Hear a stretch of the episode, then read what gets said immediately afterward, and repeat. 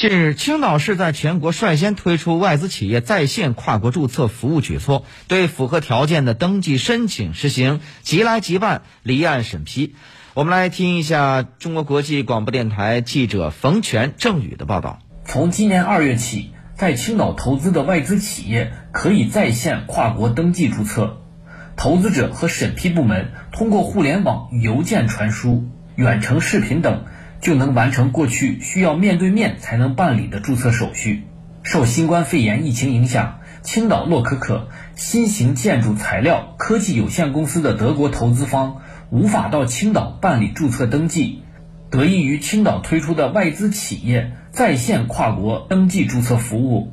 青岛驻德国工商中心代表在当地审核申请人业务材料之后，提交给青岛行政审批部门。最终以跨国合作的形式，帮助企业快速拿到营业执照，顺利落户。洛可可新型建筑材料科技有限公司中方执行董事滕磊介绍说：“我们原计划要用一个月的时间办理营业执照，现在通过线上，从申请到拿证只用了四天的时间，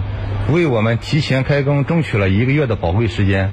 青岛赛伦集团在加大疫情防控的同时，有序推进复工复产。为保证订单能按时送达客户，企业采取了多种办法。赛伦集团副总经理赵永刚介绍：“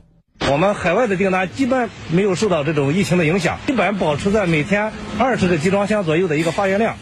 青岛的外贸服务平台也和企业一起共同努力，应对疫情带来的冲击。作为一家外贸综合服务平台。青岛信贸环球跨境贸易综合服务平台积极对接五千多家平台用户，